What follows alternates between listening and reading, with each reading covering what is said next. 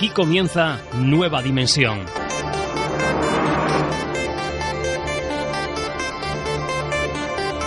Con Juan Gómez.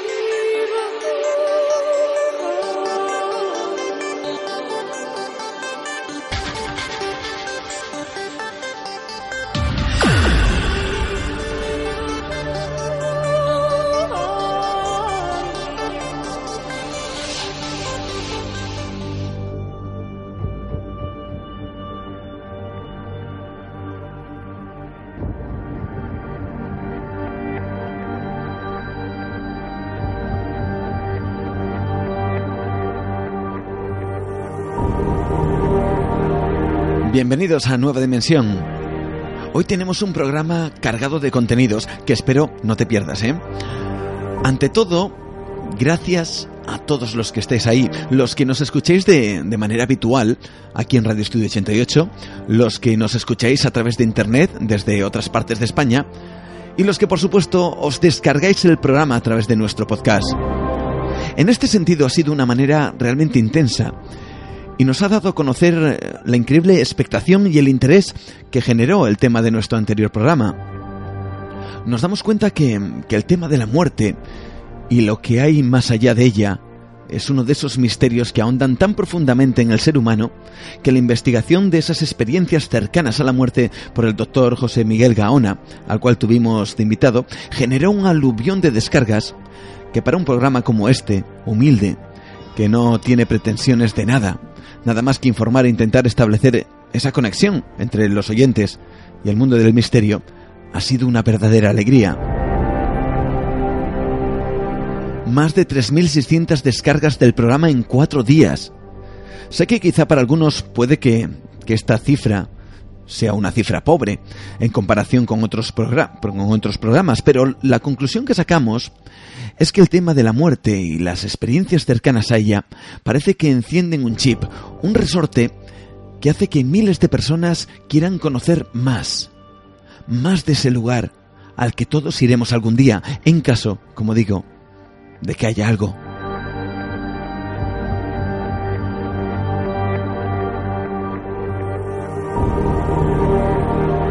La incertidumbre de ese momento y la necesidad de saber si, si terminamos aquí, o por el contrario nuestra energía vital se transforma en otro plano de la realidad, es algo que desde luego suscita un gran interés en los amantes del misterio. Por eso, y como os adelantamos en el anterior programa, hoy en Nueva Dimensión tenemos el testimonio directo en nuestros estudios de uno de esos casos que forman parte de una de esas experiencias como las hay miles en todo el mundo, pero que contada por los propios protagonistas adquiere una relevancia única.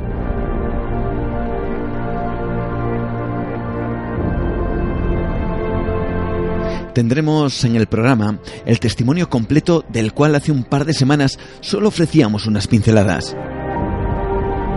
Y también aquí en Nueva Dimensión esperamos abrir un debate en vuestras casas. Porque, claro, si hay algo más allá de la muerte, ¿quién nos dice que en ese otro plano no hay entidades que de alguna forma pudieran interactuar con nuestra realidad? Pero iremos aún más lejos. Si es así, ¿por qué algunas personas afirman ver a esas entidades y otras no tienen o no tenemos esas percepciones? ¿Producto de la imaginación? ¿O es que en determinados individuos puede darse que su cerebro tenga una perspectiva más amplia de la realidad. Plantearemos un caso increíble de unos niños, del cual, por cierto, también comentamos algo en un anterior programa, y que hoy os traemos de la mano de los testigos. Porque la pregunta que nos hacemos es, un niño, por ejemplo, en ese periodo donde su cerebro está en formación, donde todo fluye de manera rápida y atropellada, es capaz de percibir cosas que en una edad más adulta no somos capaces? Dejaremos la pregunta abierta tras el testimonio. Pero antes, antes llega la actualidad. Esta semana la actualidad manda y vamos a analizar la noticia que ha saltado a todos los medios informativos. Sí, la renuncia de Benedicto XVI como Papa, como el máximo referente de la Iglesia Católica en el mundo. Nos haremos preguntas como ¿qué le ha llevado a tomar esa decisión? ¿Es cierto lo que dicen que es por problemas de salud? ¿O hay algo más? Y tras esa renuncia, ¿cómo queda la cúpula vaticana? ¿Quién manda? ¿Qué luchas internas se producen, en definitiva? Porque alguien con un cargo que muy pocos han dejado voluntariamente decide hacerlo.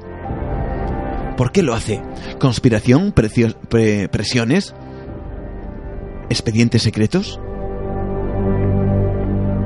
De todo, ello, de todo ello hablaremos en un instante y descubriremos algunas claves con nuestro próximo invitado, Eric Fratini, bien conocido de todos por sus investigaciones en el campo de los servicios secretos internacionales, los grupos armados y de poder y, por supuesto, todo lo referente al Vaticano y sus entretelas. Como digo, un programa bien cargado de contenidos que espero que, que hoy sea más intenso que nunca.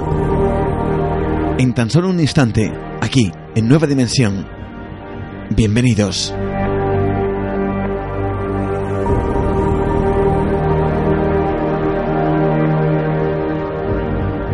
Entra en Nueva Dimensión. El programa dedicado al misterio y lo desconocido. Con Juan Gómez viaja al encuentro del misterio. Y como la actualidad manda, al otro lado del hilo telefónico tenemos a Eric Fratini, un auténtico experto en todas las entretelas, los entresijos del Vaticano, ahora, en estos instantes, más de moda que nunca por esa renuncia de Benedicto XVI.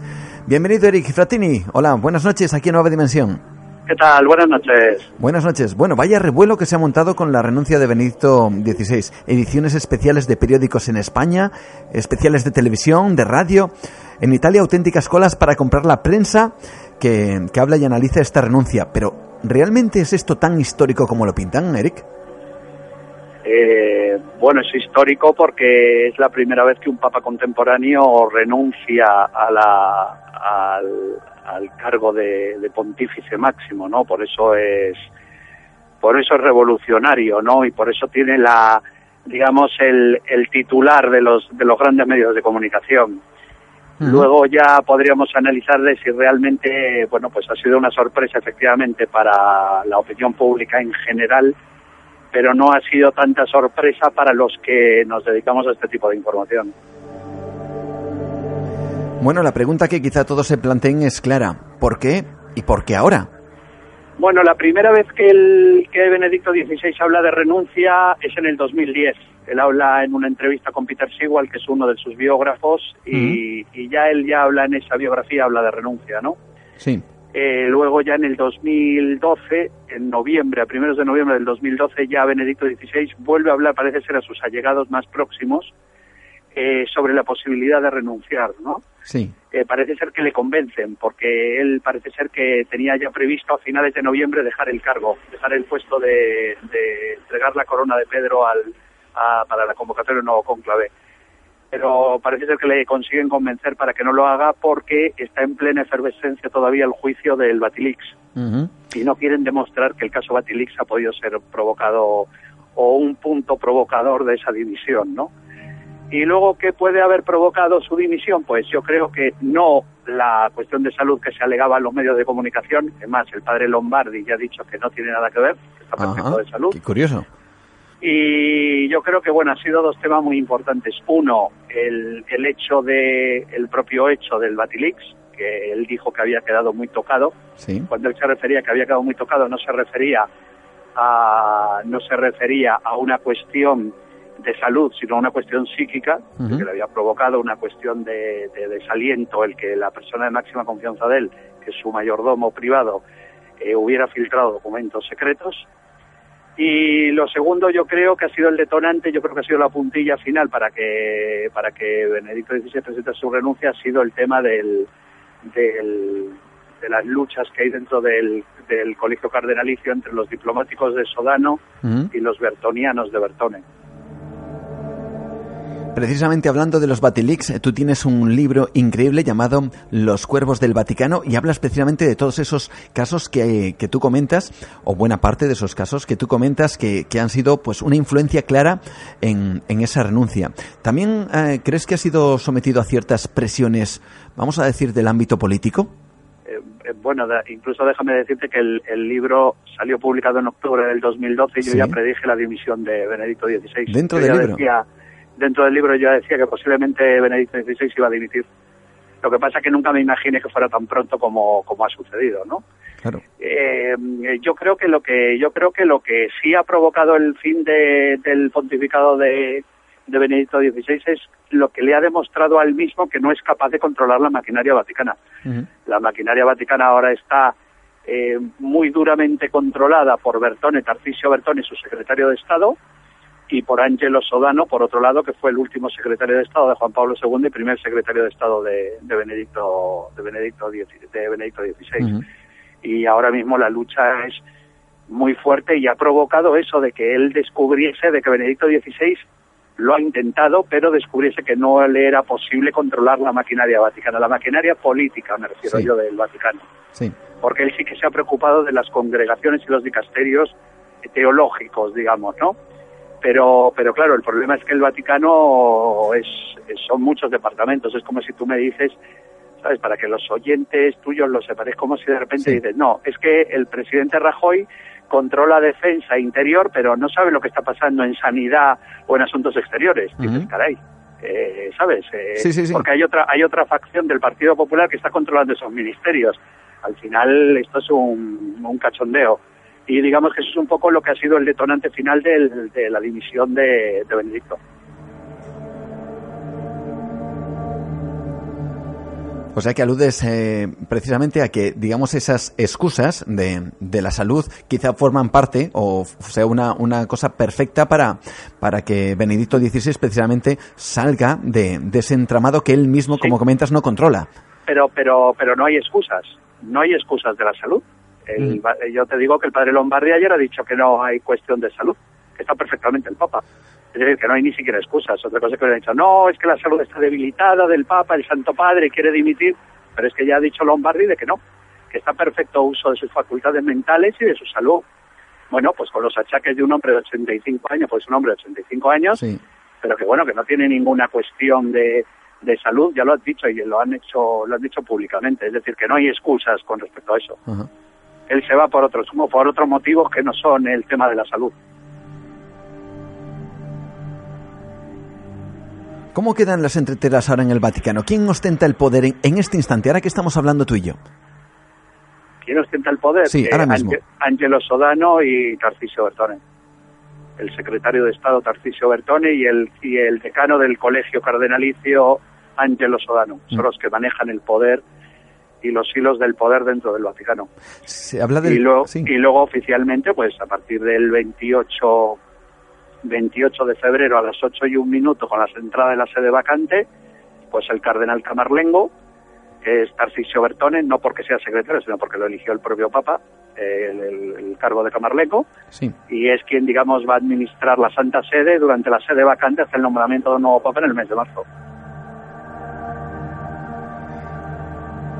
¿Crees, Eric? eh, yo creo que esto también algo has comentado en tu libro, eh, Los Cuervos del Vaticano, pero quizá esto se acreciente todavía, todavía mucho más. ¿Crees que ahora mismo se está produciendo una auténtica batalla campal para ver quién será el próximo papa? ¿O cuáles son los mejor colocados para ostentar el cargo? Eh, a ver, batalla campales, eh, ahora mismo va a haber, va a haber, va a terminar habiendo un candidato de consenso, porque, mm, a ver, eh, eh, por supuesto los diplomáticos no van a aceptar a Tarcisio Bertone como papa y los bertonianos no van a aceptar a ningún diplomático seguidor de Sodano, entonces tendrá que buscarse un candidato de consenso. Mm, Ese candidato de consenso podría ser Angelo Scola, el arzobispo de Milán. Eh, Angelo Scola es un hombre, es un hombre, sería un candidato de consenso aceptado por, primero porque es italiano y segundo porque sería aceptado por todas las partes. Después, eh, posiblemente eh, porque Angelo Scola El tercer grupo de presión en el Colegio Cardenalicio son los ambrosianos, que son los que manejan la maquinaria de Milán, eh, de la curia de Milán y los ambrosianos sí que posiblemente tendrían mucho que decir y llegó un momento en el que dijeron que no aceptarían ningún candidato en el próximo conclave que no saliese de Milán. Y misteriosamente a Escola se le cesa como patriarca de Venecia y se le nombra y se le nombra arzobispo de Milán, que es con el cargo que él va a entrar en el próximo conclave de marzo pudiera resultar todo, bajo tu opinión, eh, también elegido como papa algún, algún papa, digamos, que represente, algún, algún cardenal que represente, digamos, a, a la parte de Latinoamérica o incluso, no, no, lo ves así. No, sé, no, no, porque o sea, lo que yo te hablo de rumores, ¿eh? porque porque claro, eso luego al Espíritu Santo tú sabes que toca la frente a cualquiera. Claro pero pero realmente es decir eh, los italianos el sector italiano del, del, del colegio cardenalicio y del cónclave que son lo más poderoso el bloque más poderoso están cansados de tanto pontificado polaco y tanto pontificado alemán. Y ya quieren un pontificado italiano. Y yo creo que bueno pues que sí que sería un buen momento para tener un pontífice italiano otra vez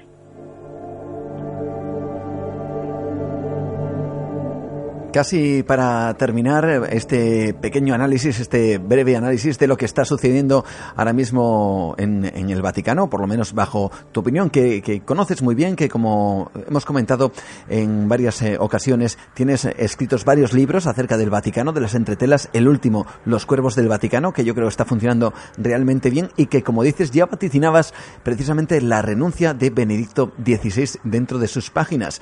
Eh, ¿En qué situación se queda ahora el propio Benedicto XVI? ¿Cuál es su estado? ¿Vuelve a ser cardenal o no? No, no, no, no, no. él sigue siendo, además consigue con el tratamiento de santidad, porque él ha sido, él es papa. Aunque haya, aunque haya renunciado, él sigue siendo papa. Él sigue siendo, se le sigue aplicando el, el tratamiento de santidad, porque, porque sigue elegido papa y porque es el papa 265 y ha sido ocho años pontífice. Eh, él se habla hay dos versiones. Una de que él se va a refugiar en un convento dentro de los muros vaticanos, principalmente por una cuestión de seguridad, por una cuestión de seguridad, porque dicen que él en un primer momento se quería retirar en Baviera, en un monasterio en Baviera, para dedicarse a escribir, que es su tierra natal, para escribir y para, y para orar, como dice él. Eh, pero claro, es un problema, es un problema de seguridad se establece un problema de seguridad debido a que es el sumo pontífice y que, claro, y el que esté en un monasterio, ¿cómo consigues de que no haya un atentado contra él? De que no hay, de que cómo se le protege. Y al final parece ser que han aceptado, o él habrá aceptado, no creo que de muy buenas maneras, el tema de, no de muy buena gana, el, el quedarse dentro del Vaticano. Y luego, bueno, pues el Papa que salga elegido será el Papa 266. Yo creo que no habrá ninguna interferencia por parte de Benedicto, porque Benedicto es un Ratzinger es primero es un hombre muy pragmático, no tenemos que olvidar que es alemán. Y, eso hace que no creo que intervenga mucho. Yo creo que cuando Benedicto XVI ha dicho que deja paso al siguiente es por algo. Es cierto eso que comentábamos ya casi para terminar, em, lo que se ha dicho incluso en alguna biografía, yo no sé si es realmente así, que el eh, cardenal Ratzinger en su momento nunca quiso ser papa. Eh, bueno, él entró en el conclave del 2005 con el tema diciendo que no quería, es más, él ordenó a todos sus ayudantes en la congregación de la doctrina de la fe que preparasen las maletas porque él ya se quería retirar a Alemania, a Baviera, a escribir y a orar y a meditar eh, lo malo es que, bueno, pues en el 2005 los cardenales no decidieron, los cardenales electores decidieron que era un buen posible sucesor de Juan Pablo II y lo nombraron y lo eligieron. Y, él se vio en la obligación de tener que asumir el cargo. eh, pero bueno, eh, efectivamente, además creo que además él lo ha dicho, que él nunca quiso ser papa en el año 2005. Por último, ¿cómo va ese libro? ¿Cómo van eh, esa, esa distribución de esos batilix que tú has conseguido sacar a la luz a través de esos cuervos del Vaticano? Eh, pues muy bien, la verdad que saliendo la, tercera edición, del libro y bueno, y esperando la, la salida de la nueva novela, que saldrá el 14 de mayo también en Espasacalpe, Eh, esta vez alejado, me alejo del, del Vaticano, de la trama del Vaticano. Ahora me centro en el tema del terrorismo islámico. Sí. Y bueno, y saldrá el, eh, saldrá el 14 de mayo a la calle. Se llama, se titula La lenta agonía de los peces. La lenta agonía de los peces. Sí. Pues ya es un adelanto, desde luego, y, te, casi te emplazaremos ¿eh? para este programa para hablar precisamente para, para, hablar precisamente de ese nuevo trabajo de la lenta agonía de los peces y, gracias por compartir con nosotros estos instantes que sabemos que estás muy ocupado y, y nada más. Un fuerte abrazo desde aquí, desde Nueva Dimensión, Eric. Un abrazo muy grande. Gracias a ti.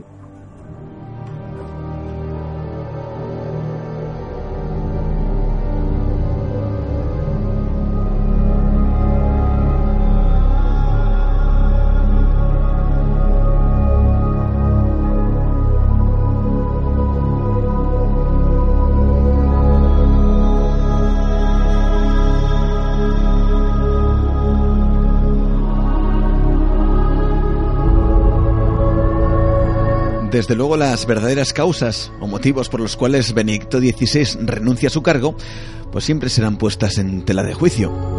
Aunque quizá haya personas que, como es lógico, no le den la más mínima importancia a la noticia, y que les dé incluso exactamente igual que el Papa haya renunciado o que se hubiera mantenido en el cargo.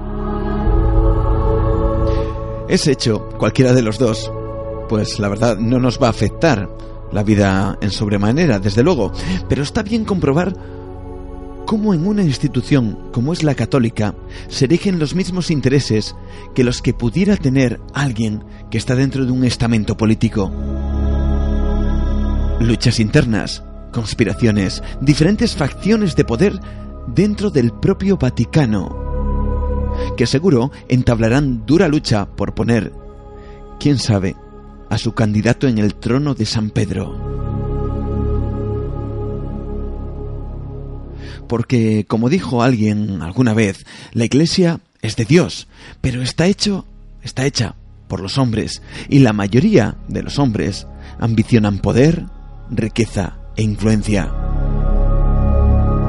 El resultado de todo esto lo sabremos el día 28 de febrero y descubriremos quién ha podido colocar a quién con el hábito blanco del catolicismo.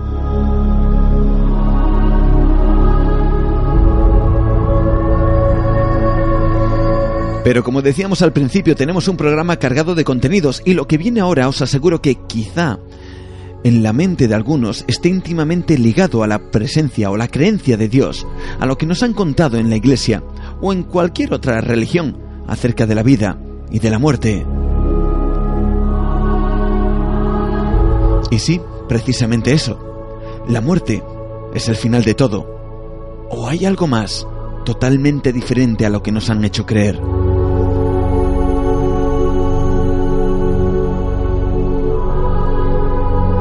El testimonio clave que sé que mucha gente, muchos oyentes están deseando escuchar en su totalidad, por el impacto que causó en las redes sociales y que hoy en Nueva Dimensión vamos a compartir de la mano de su principal testigo.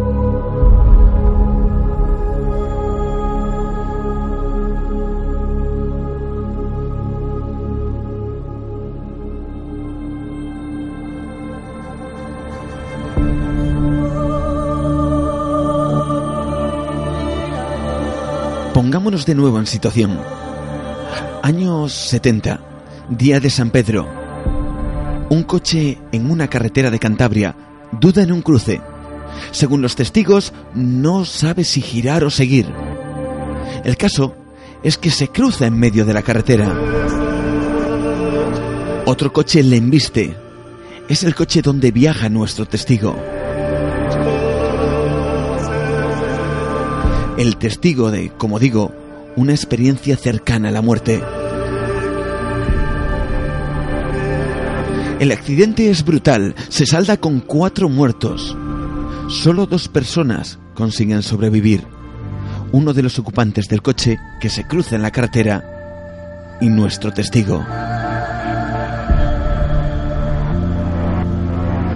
Él se llama Carlos y el cual tenemos en nuestros estudios para que nos relate una increíble experiencia que por muy poco casi le convierte en la víctima número 5 de ese accidente. su experiencia personal, su vivencia en una ECM, en una experiencia cercana a la muerte. ¿Qué ocurrió en esa carretera? ¿Qué fue lo que vio? Un relato que conocerás en unos instantes aquí, en Nueva Dimensión.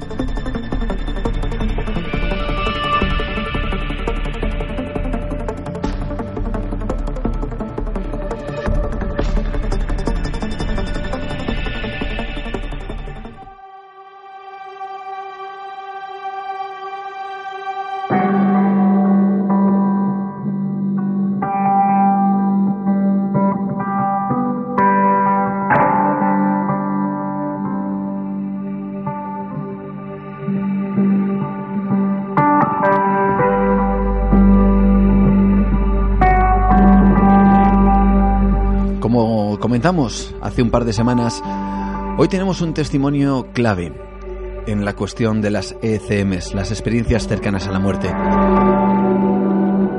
Sé que ha habido muchísima expectación eh, acerca del anterior programa. Eh, tenemos que agradecer a todos nuestros oyentes, a todas las personas que nos siguen a través de Internet. Han sido más de 3.600 descargas de lo que llevamos de un programa que sin duda ha generado una expectación increíble y que hemos querido hoy transmitir de una manera muy especial. Hace dos semanas con el doctor José Manuel Gaona hablábamos del tema científico, de, esa posibilidad de saber si esas experiencias que quizá nos lleven al, otro lado del túnel, como él mismo decía, pues quizá podían formar parte bien de una realidad, bien de, de un traspaso real hacia otro, otra realidad, otra dimensión, hacia otro lado del túnel, o bien una, una cuestión cerebral. Eh, incluso muchos médicos aseguran que en esos momentos finales, donde la muerte ya está prácticamente encima de, de, la persona que la va a sufrir, pues produce una serie de alteraciones finales para que, para que eso así, digamos, se lleve de manera mucho más, más natural. ¿no? Sin embargo, era interesantísimo lo que nos comentaba el eh, profesor, el doctor José Manuel Gaona, cuando él decía, pero es que yo al final, después de tantas y tantas y tantas experiencias que yo he tenido la oportunidad de conocer, al final sí realmente creo que de alguna manera hay algo más allá, al otro lado del túnel.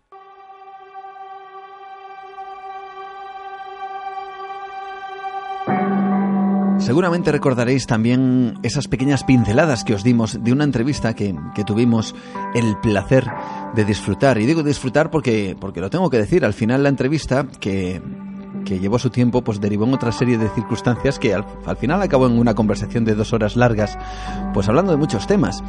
Eh, con una persona que tengo aquí delante en este instante y sé que, como lo dije hace un par de, semanas, pues íbamos a tener aquí en directo para comentarnos esa experiencia, eh, que para él desde luego fue real.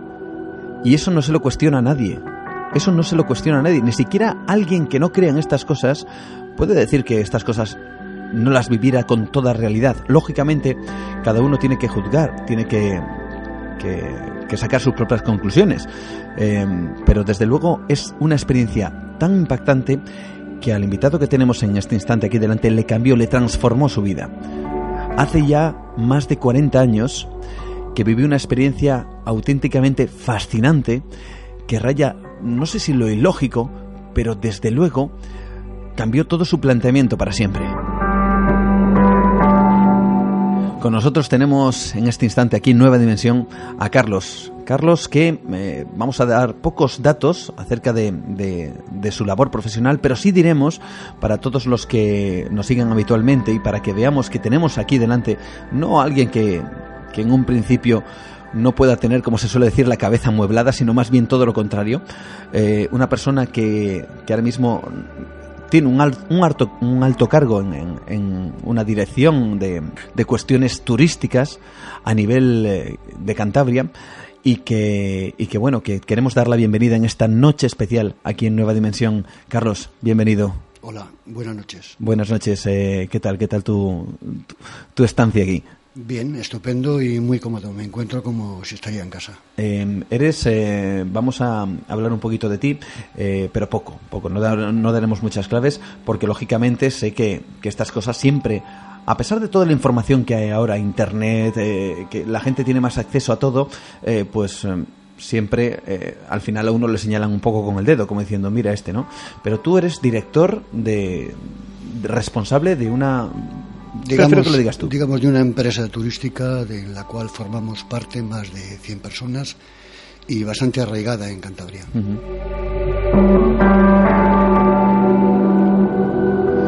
Tú viviste una experiencia que a mí me gustaría que compartiéramos, que compartieras con todos los oyentes, que compartieras aquí una vez más.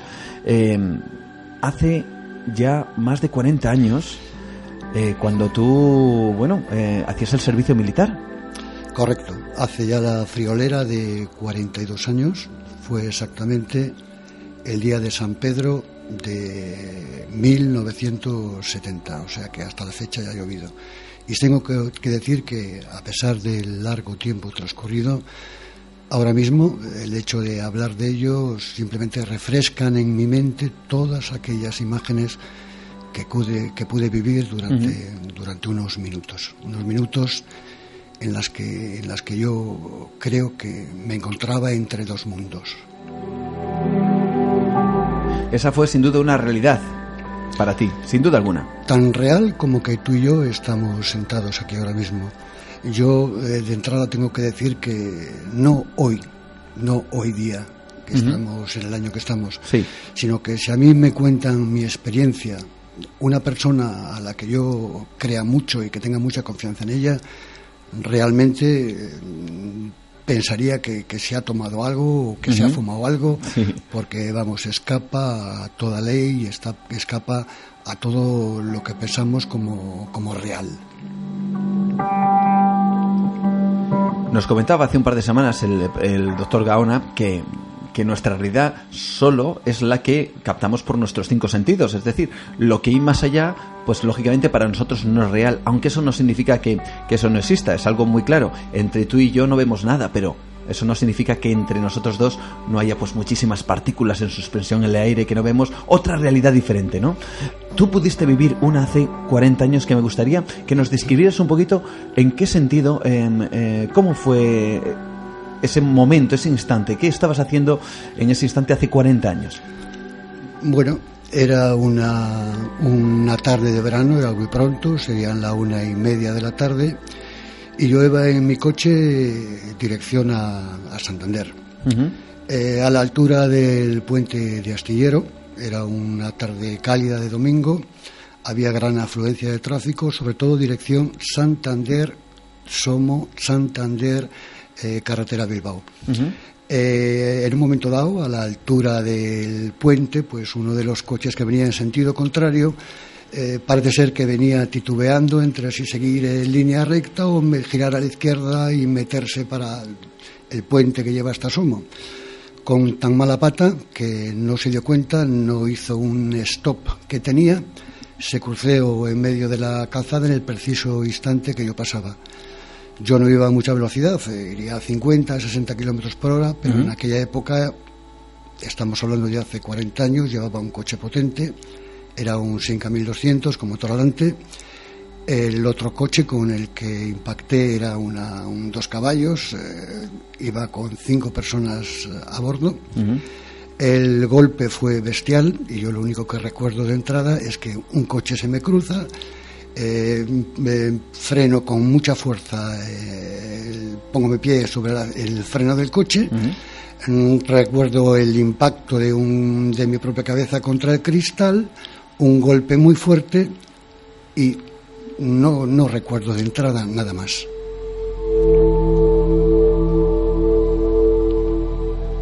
Podemos decir incluso que, que, fue uno de los accidentes, yo creo que más graves que ocurrieron o que han ocurrido, fíjate, en esta, en esta comunidad, porque hubo cuatro víctimas en ese accidente. Cuatro víctimas, sí. Nos podemos intentar eh, plantear ese panorama y que me gustaría que todos los oyentes se pusieran en esa situación, ¿no? Un accidente terrible donde tú chocas sin remediarlo ninguno, haces todo lo que puedes, frenas. Además, hablamos que son coches ya, pues hace 40 años. Lógicamente, las eh, si hubieran sido coches actuales, pues quizá la cosa hubiera cambiado. Pero el caso es que no fue así. Y, tú en ese momento eh, no recuerdas nada, pero los tres días te sucede algo que cambia por completo, pues tu sobre todo perspectiva de la, de la vida y de la muerte. ¿Qué es lo que ocurre tres días después? Bueno, pues tres días después empiezo a recordar como una vez que tuve el golpe y el impacto de mi cabeza contra el cristal, no sé el tiempo que pudo transcurrir, un minuto, tres minutos, cinco, me veo flotando en el aire, me veo a una altura más o menos de dos metros y medio, tres metros, y a una distancia de mi coche de cuatro o cinco metros. Eh, para una persona como yo era en aquella época súper nervioso, aquello supongo que habría supuesto para mí estar a, punto del, infarto.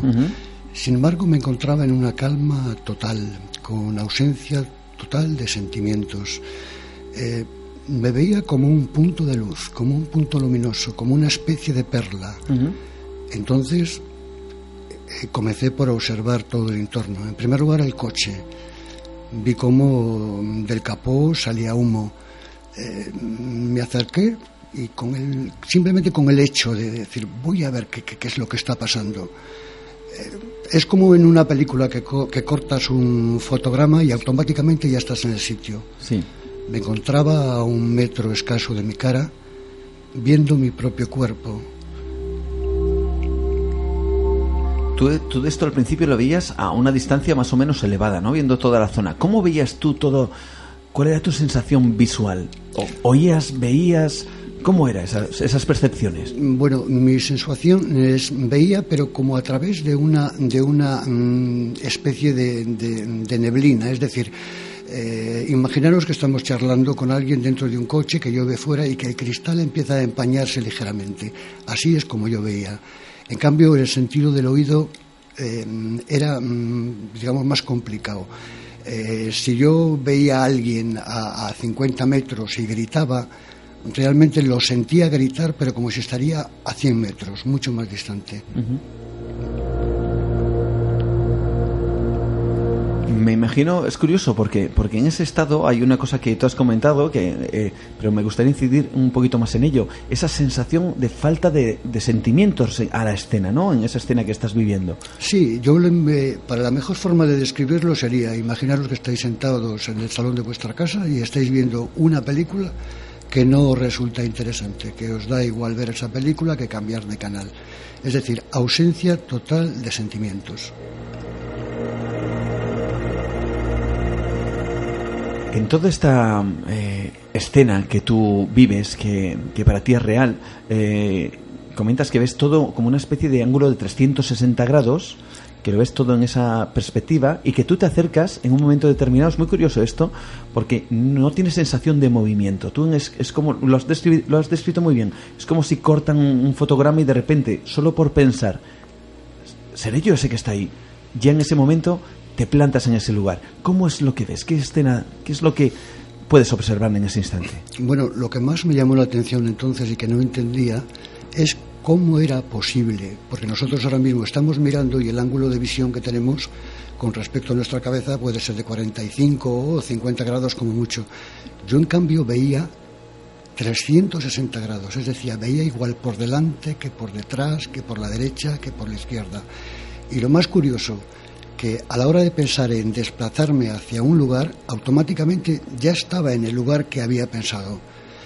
Eh, mm, recuerdo encontrarme a una altura de unos tres metros del suelo y bueno, ver gente corriendo, eh, gente asustada, no sabía qué es lo que había pasado, no sabía si yo salía del puente, entraba en el puente, qué, qué ocurría con la furgoneta. Eh, lo más curioso y, lo más impactante para mí fue ver cómo sacaban a la gente inerte, a los heridos de la furgoneta, eh, detalles mínimos, eh, o sea, cuidados al máximo, como por ejemplo ver botellas de un comercio que había en Santander que se llamaba Simago, con gaseosas, las revoltosas, rotas. Recuerdo de haber visto a una señora que a mí me pareció que tendría pues 65 o 70 años, cómo la colocaban en el arcén Recuerdo haber visto sus pantorrillas con unas medias negras, con unas ligas, y todo eso lo veía con una paz y con una calma total, como repito, con ausencia total de sentimientos.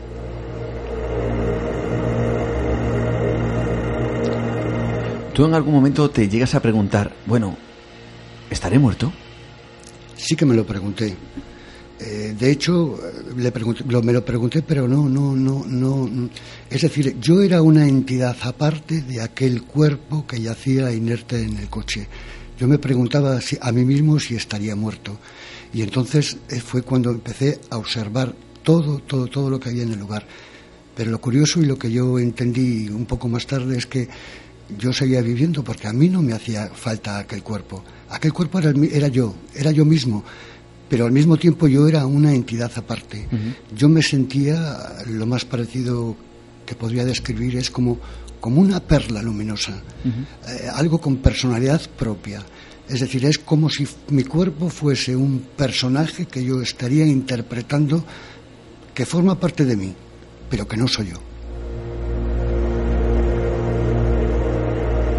Y en toda esta escena eh, dices que te acercas y puedes observarte. ¿Qué es lo que, lo que ves en ese instante? Bueno, yo me observo y hago como si fuese un, un barrido de cámara y observo completamente mi cara. Veo que tengo los ojos cerrados, vengo que, veo que tengo un golpe en, la frente, veo como sangro por, por una ceja. Eh, y entonces, bueno, me empiezo a elevar y empiezo a, a ver un poquitín todo el panorama todo, todo el bullicio que había, eh, el griterío, cómo había gente que había bajado del coche, que había cortado el tráfico y todo, bueno, lo que un accidente supone y lo impactante que resulta. ¿Te acercas en algún momento a observarte a ti mismo? Sí, sí, claro, claro, durante, durante, pues quizás, no, no lo sé, 10, 15, 20 segundos. Observo además eh, cómo se había desplazado uno de los asientos del coche, cómo tenía esparcidos, pues no sé, 10, 15 o 20, cintas magnetofónicas. Pero repito, todo como si estaría viendo una película que a mí no me decía nada. ¿Cómo continúa la escena en ese instante? Eh, Tú además describes muy bien con una lucidez increíble todos y cada uno de los detalles que, narras. Vuelvo a retrotarme un poquito a la entrevista con el doctor eh, Gaona, en el cual decía, en, en laboratorio hemos conseguido eh, reproducir vamos a decir, de manera artificial, que el cerebro, de alguna forma, sacara este tipo de cuestiones, pero, pero no todas juntas y siempre con una sensación terriblemente, vamos a decir que de desconcierto, no con una sensación eh, como si la persona no tuviera una lucidez plena. sin embargo, tú comentas que, que eras plenamente consciente que tenías una lucidez plena y perfecta de todo lo que veías y que, y que no tenías ninguna duda a ese respecto. No, yo no tuve jamás ninguna duda porque, repito, para mí fue tan real como que tú y yo estamos aquí en este momento. Es más, eh, lógicamente, mm, con los muertos que había habido, yo tuve que asistir a un juicio año y medio más tarde.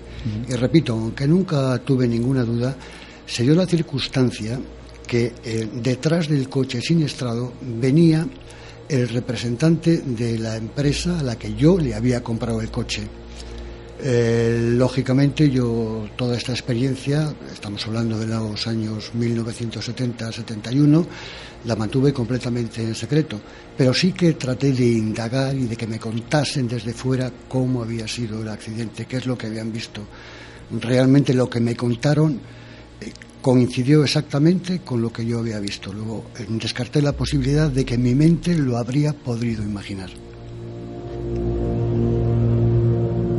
Tú describes más escenas, Carlos. Eh, dices que llegan unos motoristas, tú esto lo estás viendo desde ese punto de vista ajeno pero a la vez partícipe de, toda esa escena, como bien has comentado, como si fuera una, una película. Eh, ves que llegan unos motoristas y ¿qué es lo que hacen? Sí, imaginémonos que yo estoy a 4 o 5 metros de mi coche y elevado sobre 2 metros y medio de altura. Entonces veo que de dirección Solares al astillero, pues a 100, 150 metros, vienen una pareja de motoristas. Eh, los veo como lleguen, pero repito, el sonido de las sirenas de sus motos suenan como si vendrían al doble de, velocidad. Veo como el primer motorista eh, deja mi coche atrás y empieza a dirigir el tráfico y a cortar y a ordenar a que un poquitín todo, todo el desbarajuste y todo el drama, drama que allí se había formado. El segundo periodista veo como aparca su moto al lado de mi coche se acerca, me mira por la ventana y trata de abrir la puerta. Tras mm, una, dos o tres intentonas no lo consigue. Vuelve a la moto, coge un destornillador y descerraja la, la, cerradura del coche. Entonces, en un intento por reanimarme, mm, me da un golpe, yo caigo hacia el lado mm, del asiento del conductor, no lo consigue, me vuelve a coger, me vuelve a dar un segundo golpe más fuerte y tampoco lo consigue. Yo, mientras tanto, desde fuera estoy observando la cara del motorista y mi propia cara. Pero, repito, lo observo impasible, como si aquello no, no fuese conmigo. Ya en un tercer intento, el motorista me, proporciona un, un golpe muy fuerte y fue en ese instante cuando la mejor forma de describirlo sería, imagínate que te meten en una eh, centrífuga industrial eh, a 5.000 o 7.000 o 10.000 revoluciones por segundo, eh, te ves como en una especie de tornado dentro de un remolino y en cuestión de segundos siento un dolor muy, muy, muy, muy, muy fuerte y estoy ya dentro otra vez de mi propio cuerpo.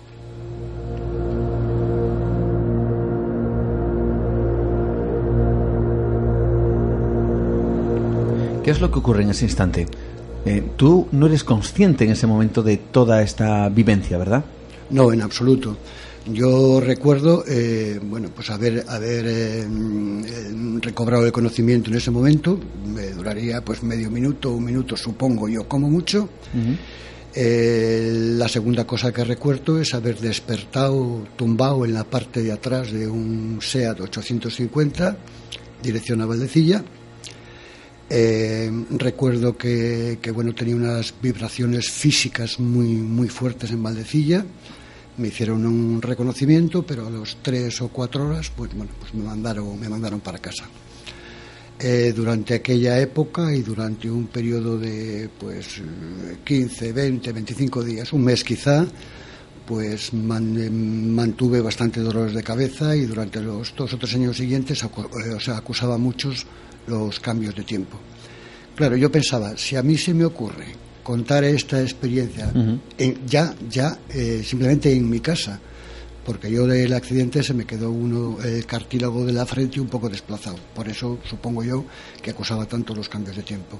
Descarté cualquier cualquier posibilidad de hacer cualquier tipo de comentario sobre esto porque lo primero que pensaba digo, bueno, se ha quedado zombie del golpe del golpe que se ha metido en la cabeza y todo esto lo he inventado realmente yo no, no necesitaba eh, justificar ni, ni, ni, ni, contarle a nadie todo esto, porque, como he dicho al principio, a mí el mejor amigo me cuenta esta historia y lo primero que pienso es que, es que bueno, mira, no nos engañemos, esto ha sido que te has dado un golpe muy fuerte en la cabeza, pero repito, aquello fue tan real como lo que estoy viviendo en este momento y supuso para mí un cambio total en la forma de ver la vida, en la relación con los demás y sobre todo en la religión y en la forma y en la forma de ver y creer sobre todo el concepto de Dios.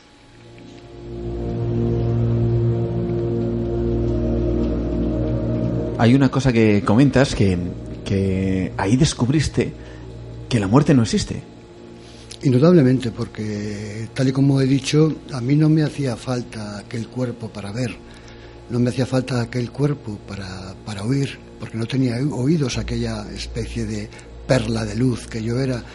Tampoco me hacían falta las piernas para moverme, porque yo funcionaba a velocidad del pensamiento. Eh, yo tengo que decir que eh, no vi túnel, no vi luz, no vi nada Estamos hablando del año 1970, donde todo tipo de, pues de, documentación no existía. Eh, todo, todo, es decir, no, yo no podía haber recabado información de ningún tipo sobre esto. Sin embargo, sí que fue años más tarde, yo creo que quiero recordar que fue en el año 1976, cuando, bueno, si bien es verdad que nunca tuve ninguna duda, pues algo me llenó de satisfacción y fue el descubrir como un tal doctor Raymond Moody de Estados Unidos En aquel año estaba batiendo récords de ventas con un estudio psiquiátrico que había hecho en, una, en diferentes clínicas de Estados Unidos en la que gente clínicamente muerta describía con todo lujo de detalles no solamente lo que estaban haciendo en la mesa de operaciones, sino eh, sobre el sufrimiento y, el sentir de sus parientes que se encontraban a 100, 200 o 300 metros. Y curiosamente, en la mayoría de los casos, todos se veían exactamente igual que como me había visto yo, bolas de luz, bolas de energía. Comentas que en esa época mm, no es como ahora, evidentemente, que quizá uno cuando habla de, de este tipo de experiencias, pues, pues yo creo que más o menos se lo podrán creer o no, pero a todo el mundo ha tenido eh, siempre de oídas, aunque sea, ah, sí, esto que, que he oído alguna vez, que sí, pero es cierto que en esa época, en los años 70, eh, no había absolutamente nada de esto. Claro, la frustración durante esos cinco años hasta que tú encuentras ese libro, pues debía ser realmente terrible. Llegaste incluso a decir, bueno, pues ¿a quién se lo puedo contar yo esto? ¿A quién se lo podría contar? ¿Y a quién se lo contaste? Mm, pues la única persona a la que lo conté y que se lo conté y a la que yo realmente he estado siempre, siempre muy unido fue a mi abuela. Eh, realmente, bueno, pues, pues mm, ella me creyó, desde luego que me creyó, pero, pero siempre, siempre yo creo que en su foro interno pensó, Dios mío, habrá sido del golpe en la cabeza que se ha dado mi, mi nieto.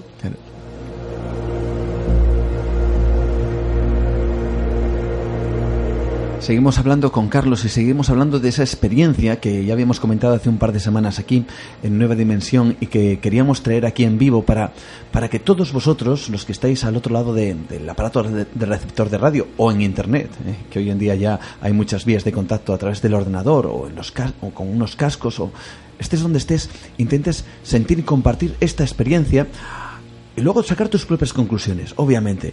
Desde luego es algo que sabremos todos, más tarde o más temprano sabremos si, si lo que nos comentas, lógicamente, eh, pues eh, es, una, es una experiencia real en cuanto a que existe otra realidad y demás. Eso no quepamos ningún tipo de duda que lo descubriremos. Pero a ti, antes de llegar a ese punto, a ti te transformó para siempre. Te cambió tus ideas, tus percepciones, como bien has dicho, de la vida, de la muerte, de, de las relaciones con los demás, de la religión.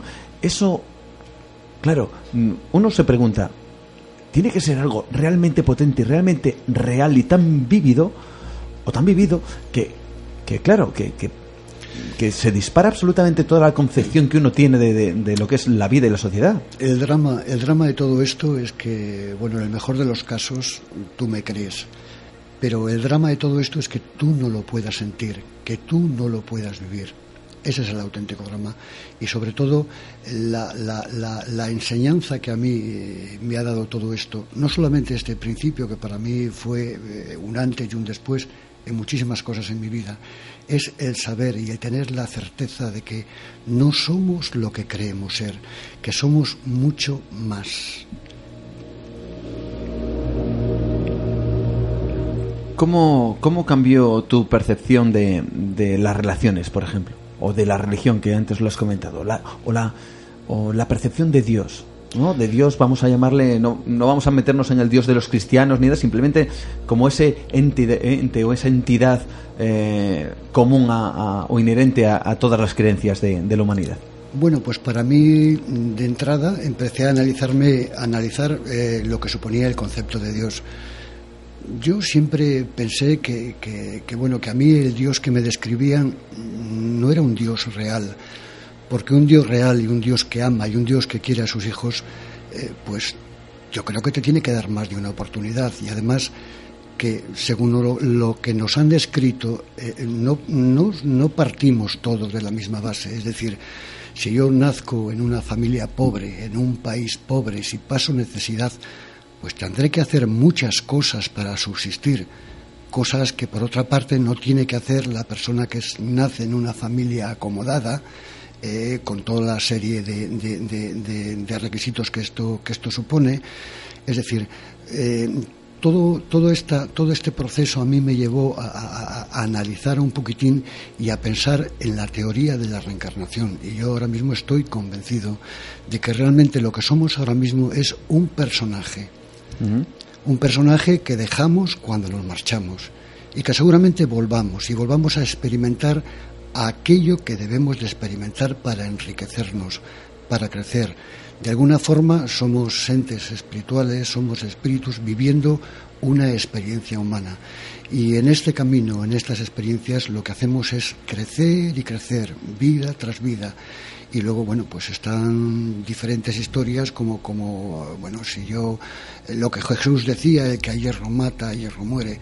Eh, aquel que, que, hace sufrir, pues supongo que, que, la enseñanza que tiene que aprender de todo esto es pasar él mismo por el sufrimiento para saber lo que ocasionó.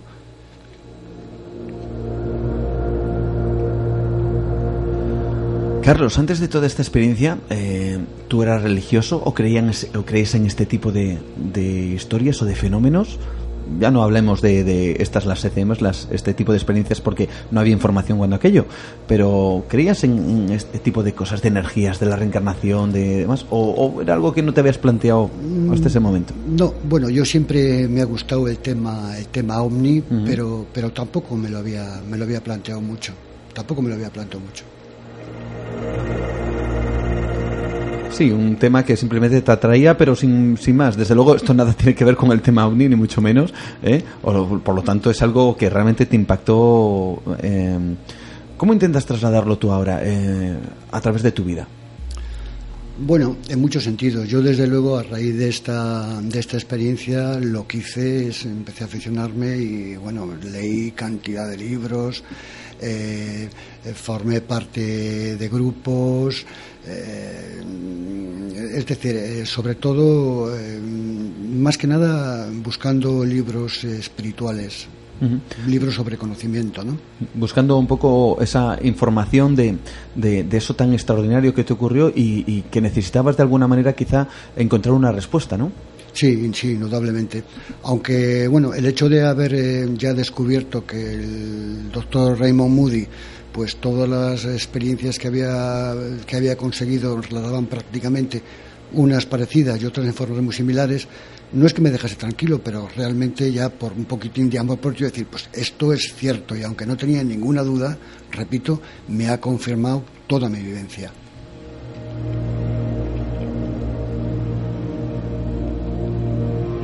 ¿Te ha hecho esta experiencia ser un poquito más valiente en, en la vida? Decir, bueno, no se acaba todo aquí, hay algo más allá.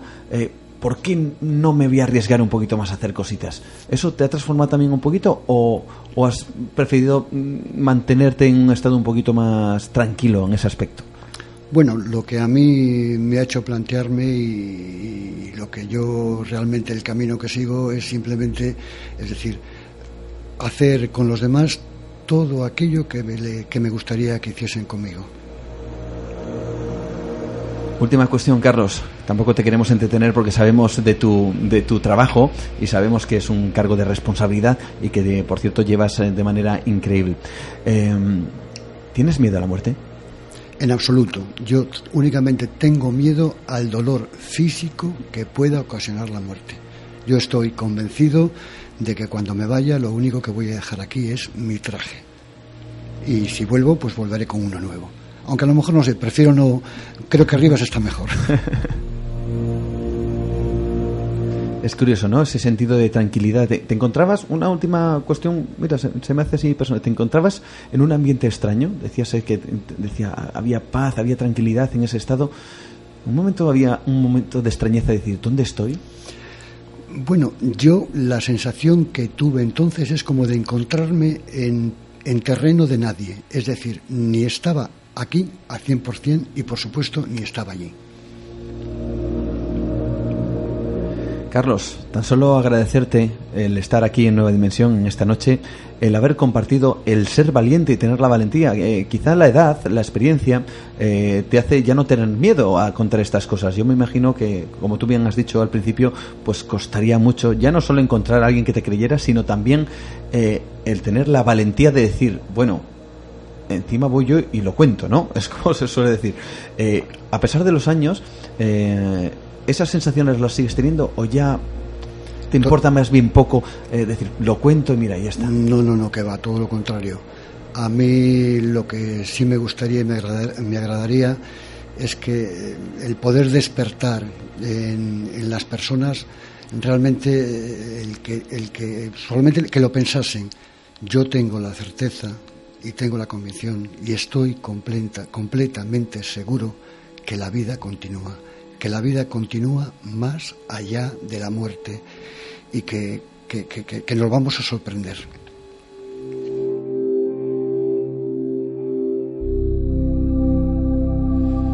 Muchísimas gracias, Carlos, por tu testimonio, por estar aquí ante los micrófonos de Nueva Dimensión y agradecer tu disposición una vez más en esta noche increíble. Gracias. Gracias a vosotros.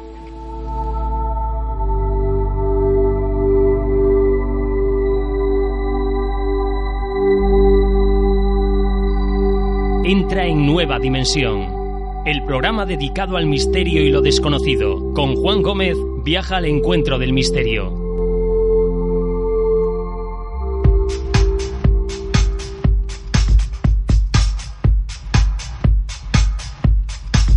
Hoy en Nueva Dimensión, analizando si realmente la realidad que nos rodea es la única o que quizá hay algo más.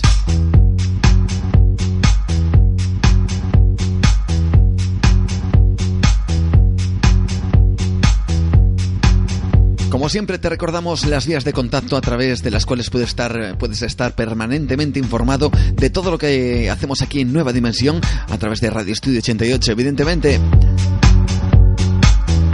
Información que puedes tener acceso vía las redes sociales. Búscanos en Facebook. Mándanos una solicitud de amistad. Estaremos encantados de, formar parte de, esa sociedad virtual a través de la cual compartir muchos de estos misterios. Búscanos Nueva Dimensión Cantabria en Facebook.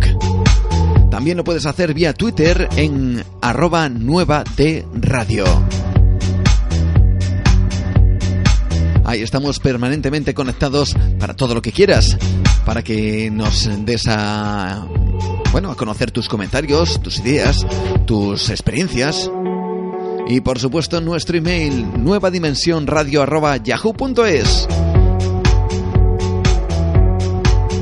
vías de contacto, como te digo, a través de las cuales durante toda la semana colgamos noticias del misterio, noticias también de la ciencia, de, todos los descubrimientos que se realizan y que representan algún enigma, evidentemente, para el ser humano, y por supuesto los misterios más tradicionales como este que quizá estamos hablando hoy, esas experiencias cercanas a la muerte.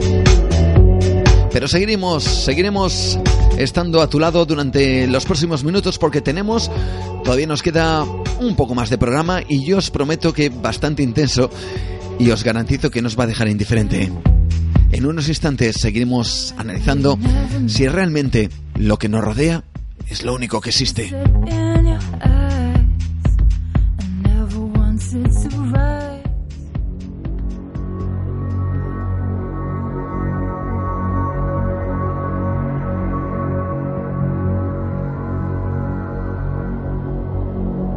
Y ahora me gustaría realizar un experimento con todos vosotros. Lo que vamos a escuchar es un sonido realmente especial. Y digo esto porque no todos los que estáis escuchando el programa podréis oírlo.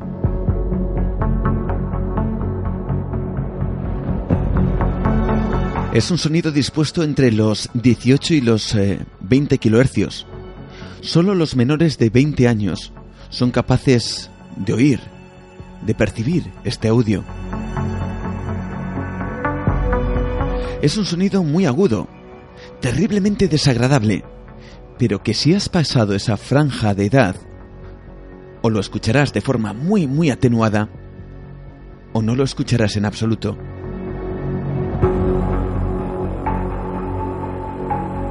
Vamos con ello. Son 10 segundos. Os recomiendo que os pongáis los cascos e intentar afinar el oído todo lo que podáis.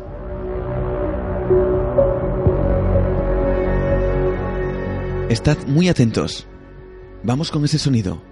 Este es el sonido.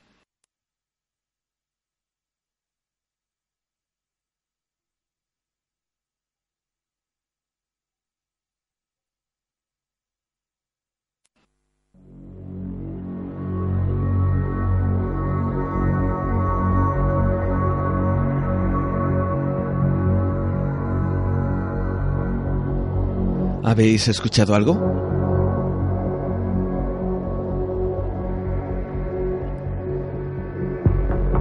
Como digo, muchos de nuestros oyentes eh, quizá no habréis percibido nada. Y otros, los menores de 20 años, quizá habrán soltado los cascos de las orejas ante un sonido tan desagradable como así lo perciben. Nuestro cerebro se deteriora a medida que pasan los años, nuestra franja de audición se reduce y nuestra percepción de la realidad se trastoca. Allí, donde hay personas que escuchan un sonido terriblemente desagradable, otros no escuchan absolutamente nada. Para ellos, ese sonido no existe. Sin embargo, para otros, los menores de esa edad es algo que difícilmente pueden soportar. Desde aquí lanzamos una pregunta. ¿Y si lo mismo que ocurre con nuestra franja de audición, donde a cierta edad podemos distinguir sonidos que para otros no existen? ¿Podría ocurrir lo mismo si tratamos esa misma cuestión en el campo visual?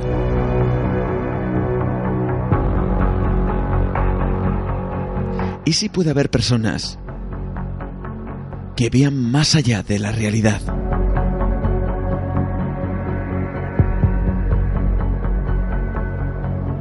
Siempre se ha hablado que los niños pueden percibir cosas que los adultos no acertamos a ver. Siempre se dice que son cosas de niños, que son cosas de su imaginación, pero ¿y si no fuera así? ¿Y si el cerebro de un niño tuviera la capacidad de ver cosas en un espectro más amplio de la realidad de lo que un adulto puede?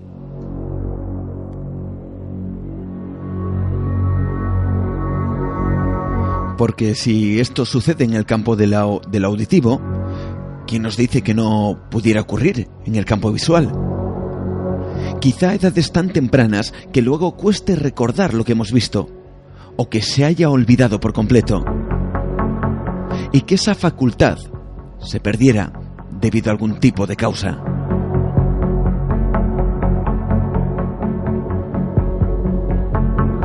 Esto lógicamente es conjeturar, pero tendríamos que preguntar a nuestros padres si algún día nos vieron hablar solos, pero no de cualquier forma, sino como si realmente habláramos con alguien. Puede que incluso algún padre o madre que nos esté escuchando en este instante esté pensando ahora que su hijo o su hija parece hablar con alguien en la casa y que solo asociamos a juegos de niños. El amigo invisible con el que juega nuestro hijo. Ese ser, esa entidad que solo él puede ver.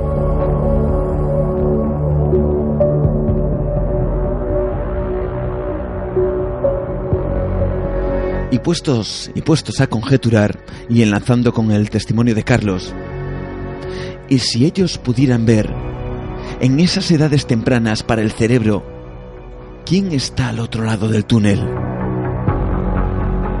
El doctor Gaona lo describía muy bien. La realidad para, para, nosotros es la que percibimos por nuestros cinco sentidos, pero eso no significa que sea la única, solo que nosotros no la captamos.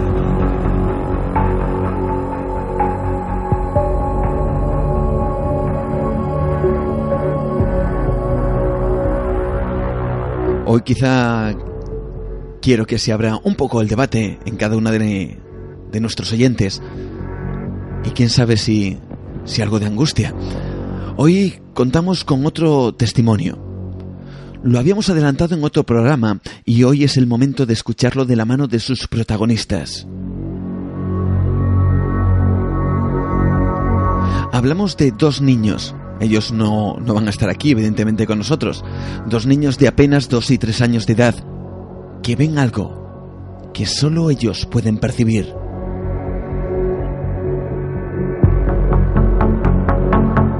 y que esto angustia tanto a la familia que hace que alguno de sus miembros se haya planteado la posibilidad de no quedarse en la casa donde ocurren los hechos.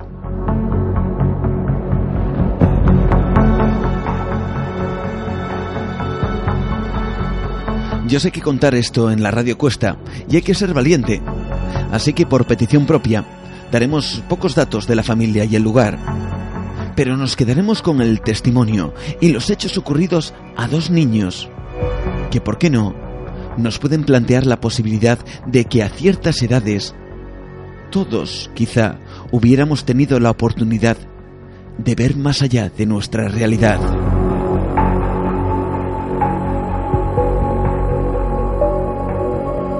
Vamos a conocer un testimonio real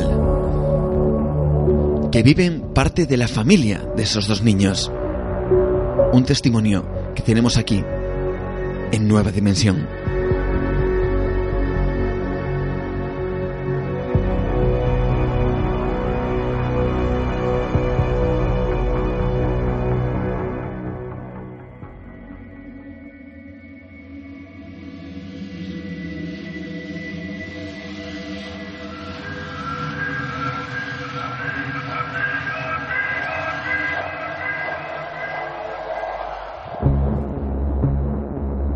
Como decíamos al principio del programa, hoy tenemos el testimonio directo de, uno de esos casos que habíamos comentado ahí hace un par de, programas.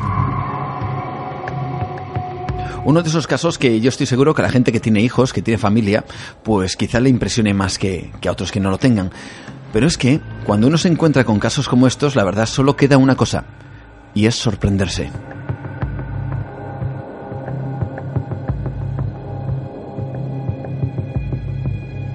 Porque hablamos de niños, hablamos de un hecho sucedido aquí en Cantabria, en donde solo cabe pensar que si lo que vieron o no vieron fue real o solo producto de su imaginación.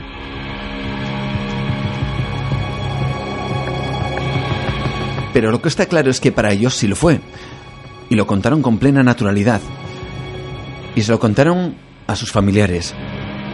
Claro, hablamos de niños que en su momento tenían dos años y medio, tres, cuatro años, en donde no están influenciados todavía por la cultura, por la televisión, por ciertas eh, cosas que, que, ya todo el mundo pues seguramente conoce, y sin embargo ellos describen con detalle ciertas cosas que son realmente sorprendentes.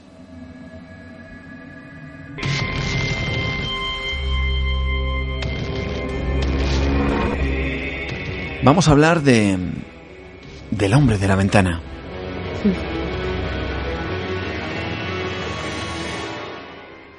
Con nosotros tenemos a Pili, ella, ella quiere darnos su testimonio. Eh, no vamos a dar ningún dato más allá de los nombres de Pila, tanto de ella como de los niños, pero aquí lo que importa es el relato, la historia, lo que ellos vivieron y que yo sé que de alguna manera les produjo cierto temor, cierto impacto por lo menos, o cuando menos la piel de gallina viendo cómo dos niños cuentan una historia que, que como digo, pues... Eh, queda en las manos, o más bien en la mente de los oyentes, el decidir si, si es producto de su imaginación o si realmente vieron algo. Pili, buenas noches, bienvenida a Nueva Dimensión. Buenas noches. Buenas noches, Pili.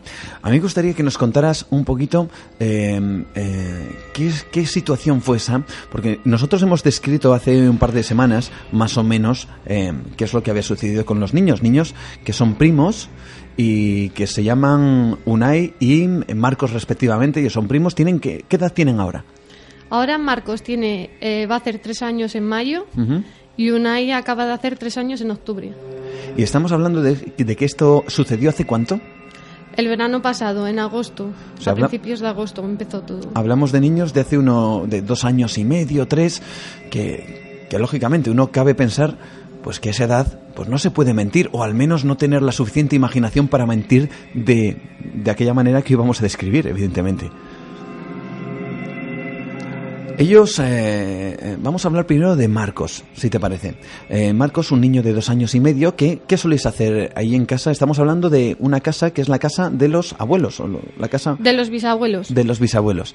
¿Y cuál es la rutina de Marcos? Él generalmente echa la siesta, ¿no? Me comentabas. Sí, eh, primero se echa la siesta y después pues cuando se levantan a jugar por allí o cosas normales, como un niño normal.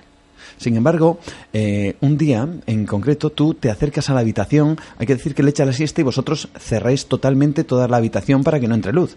Eh, luces, ventanas, todo, persiana, todo. Está la habitación totalmente a oscuras. Y un día de ellos, a mí me gustaría que comentaras qué es lo que ves cuando abres la puerta, supongo que para ver, en este caso a Marcos, al más pequeño, cuando vas a comprobar, pues me imagino que, que cómo estaba en ese momento, si estaba durmiendo o no. Eh, ¿Qué es lo que te encuentras? Pues un día, este, cuando se levantó de la siesta, nos llamó asustados. Empezó, tata, Fran, tata, Fran. Y nosotros fuimos corriendo a ver qué le pasaba, porque estaba muy asustado el crío. Sí. Y cuando abrimos la puerta, nos le encontramos sentado en la cama mirando hacia la ventana, señalando y diciendo, el señor, el señor de la ventana.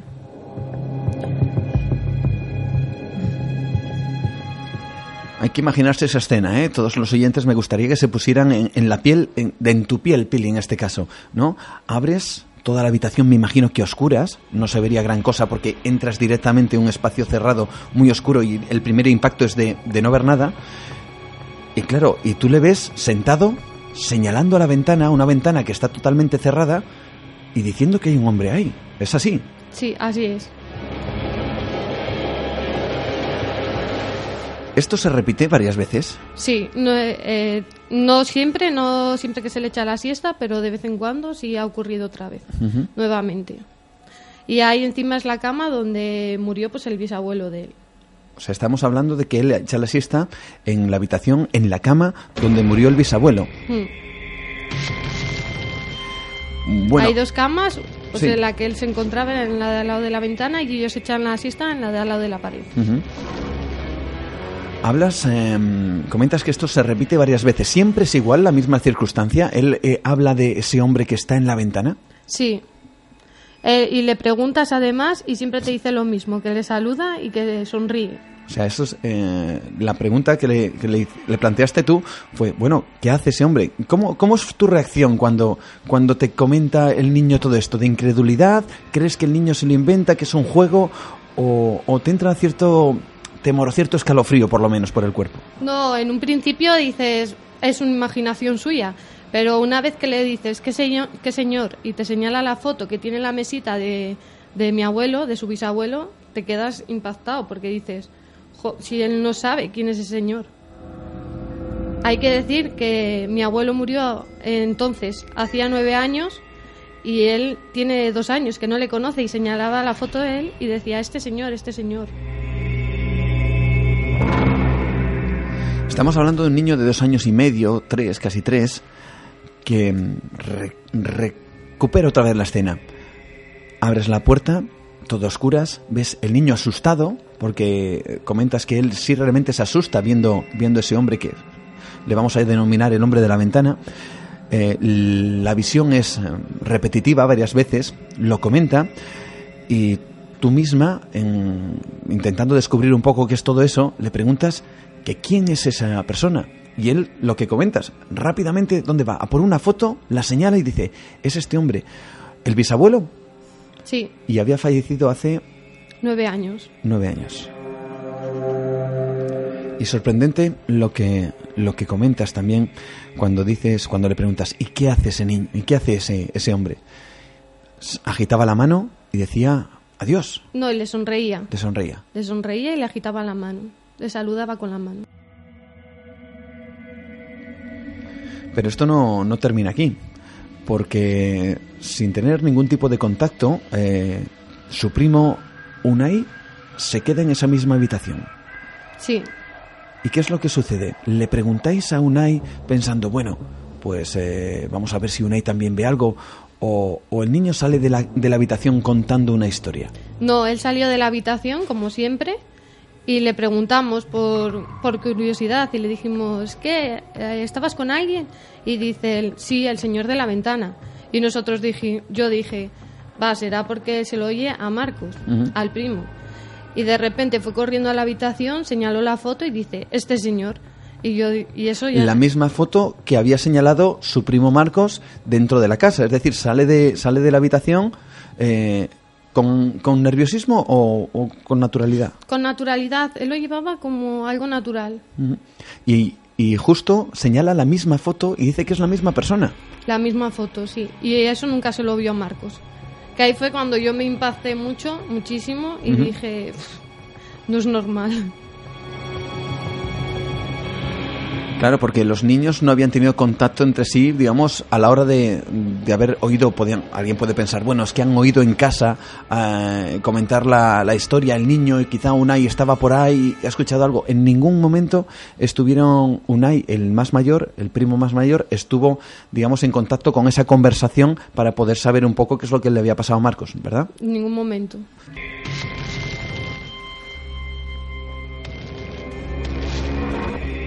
Pero a ti te puso los pelos de punta otra cosa que sucedió ahí. Ya esto lo podemos achacar bueno, pues quizá a la, su, a la sugestión, ¿no? Estás ante esta situación donde los niños dicen ver algo dentro de la habitación. Eh, claro, tú intentas mirar, evidentemente no verías nada, eh, pero te sucede alguna cosa dentro de la casa, ¿no? Que te puso un poquito los pelos de punta.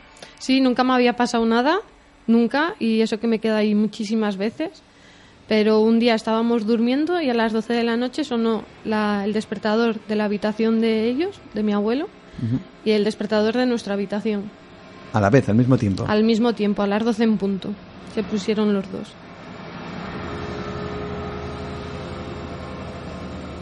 ¿Qué crees tú personalmente que, que puede ser? Eh, ¿Tú crees que los niños, que les conoces más, evidentemente, pueden ser una cuestión de imaginación? ¿Que pueden mentir? ¿Crees que a esas edades quizá digan más lo que ven que lo que se imaginan? ¿Cómo, cómo lo ves tú, Tessa? Yo creo que no hayan mentido. Yo creo que ellos algo han visto. Porque, a ver, tú puedes mentir, pero un niño no tiene la capacidad de decirte siempre lo mismo. Uh -huh. Te puede mentir, te puede decir, pues me ha dicho hola, pues me ha dicho tal. Pero es que los dos dicen que le saludan con las manos y que le sonríe. Y nunca cambian eso.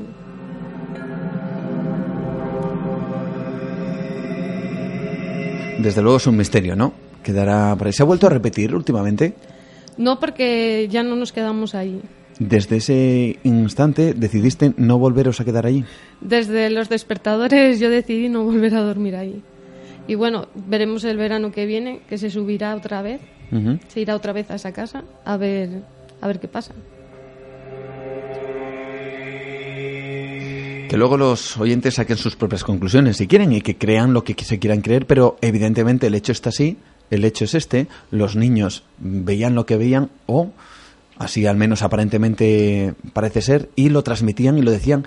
Eh, tú comentabas que Marcos con verdadero miedo, ¿no? Que, que, la figura le, le asustaba en sobremanera, ¿verdad? Marcos mucho miedo. Unai lo llevaba como más, como normal, pero Marcos eh, muy asustado, muy asustado. Claro, si realmente vieron a mi abuelo, es una persona mayor que no conocen de nada.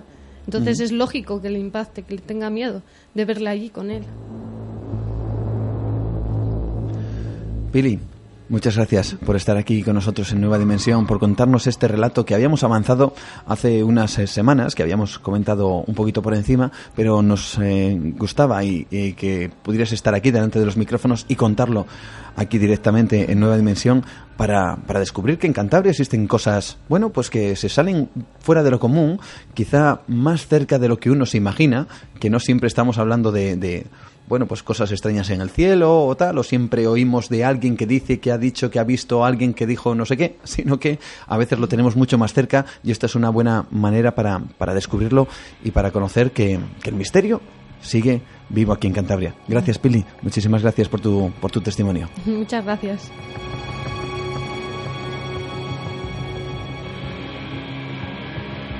Entra en nueva dimensión podrás adentrarte en el mundo del misterio y lo extraordinario, descubrir los grandes enigmas de la humanidad y los grandes retos e incógnitas para el ser humano.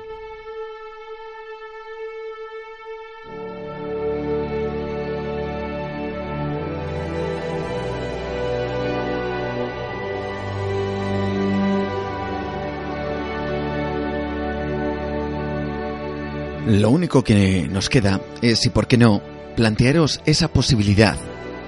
Quizá nuestra mente en unos estados tempranos de desarrollo, mucho antes incluso que el desarrollo de la memoria y la capacidad de recordar los acontecimientos vividos, tenga la posibilidad de observar otra realidad, otro plano más amplio de lo que a una edad más adulta somos capaces de percibir.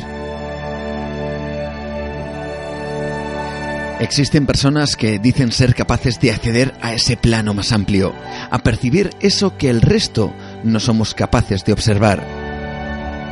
La primera de las reacciones es la incredulidad. Si yo no lo veo, eso es que no existe.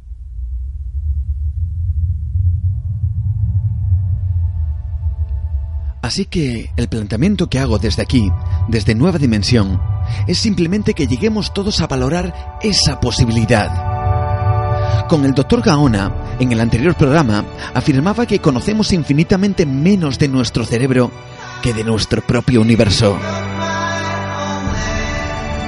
Una increíble pieza orgánica de tecnología que consigue que cada día, mientras caminamos, no perdamos el equilibrio, que nuestro corazón siga en marcha, que respiremos, que nos defendamos ante un virus o una bacteria, que hagamos cosas tan sencillas como hablar o comer y no nos mordamos la lengua en esos gestos tan rápidos.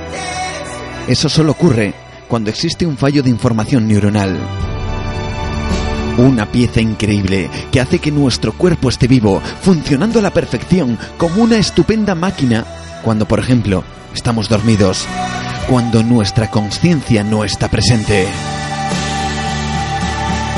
Un elemento único en la naturaleza que gracias a él nos permite vivir sin tener que pensar. Algunos científicos aseguran que solo controlamos el 5% de los procesos del cuerpo a nivel consciente. Es decir, solo el 5% de todo lo que hace el cuerpo es porque decidimos hacerlo. El otro 95 no depende de nuestras decisiones, de nuestra cultura, de nuestra religión o nuestras acciones. Lo hace el cuerpo, nuestro cerebro, de manera automática. Y quién sabe si dentro de esa gran e increíble máquina que tenemos en nuestro cráneo haya personas que puedan ver más allá. Dicen los neurólogos que la memoria se empieza a afianzar a partir de los cuatro años, que antes de esa edad no retenemos ni recordamos lo que nos ha sucedido, ni lo que hemos visto, al menos de manera consciente.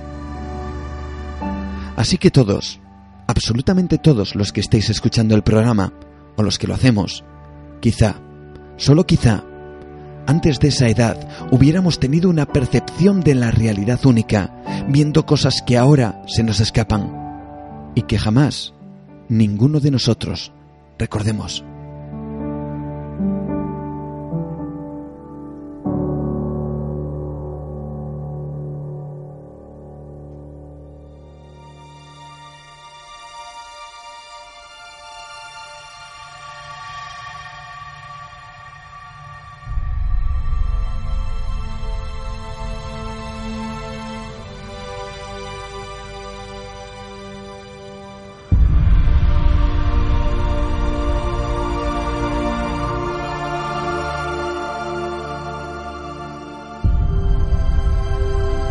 Y una vez más con nuestra sintonía habitual, terminamos. Vamos a ir poco a poco cerrando esta nueva edición de Nueva Dimensión, cerrando esta ventana al misterio. Al misterio quizá dentro de nosotros mismos.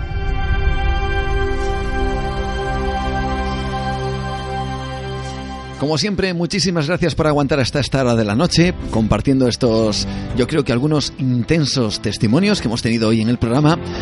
Y por supuesto, emplazarte una vez más aquí en Radio Estudio 88 dentro de un par de semanitas que volveremos con más contenidos aquí en Nueva Dimensión.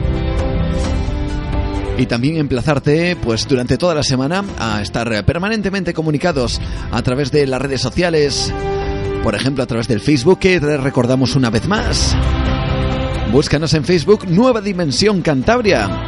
Envíanos una solicitud de amistad. Estaremos encantados de aceptarla y que seas eh, parte de esa familia virtual especial de aquí de Nueva Dimensión.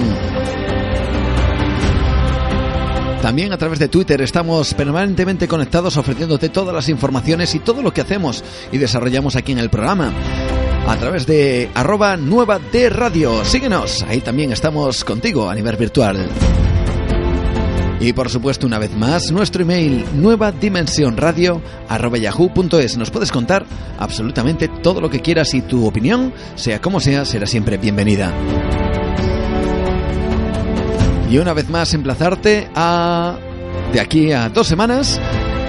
Que volveremos a abrir nuestra ventana al misterio, volveremos a mirar a ese mundo mágico, a esa otra realidad diferente. Saludos una vez más de Juan Gómez, un placer estar con tu compañía y que hayas aguantado hasta esta hora de la noche. Buenas noches, adiós, dentro de dos semanas, más misterios aquí en Nueva Dimensión, chao.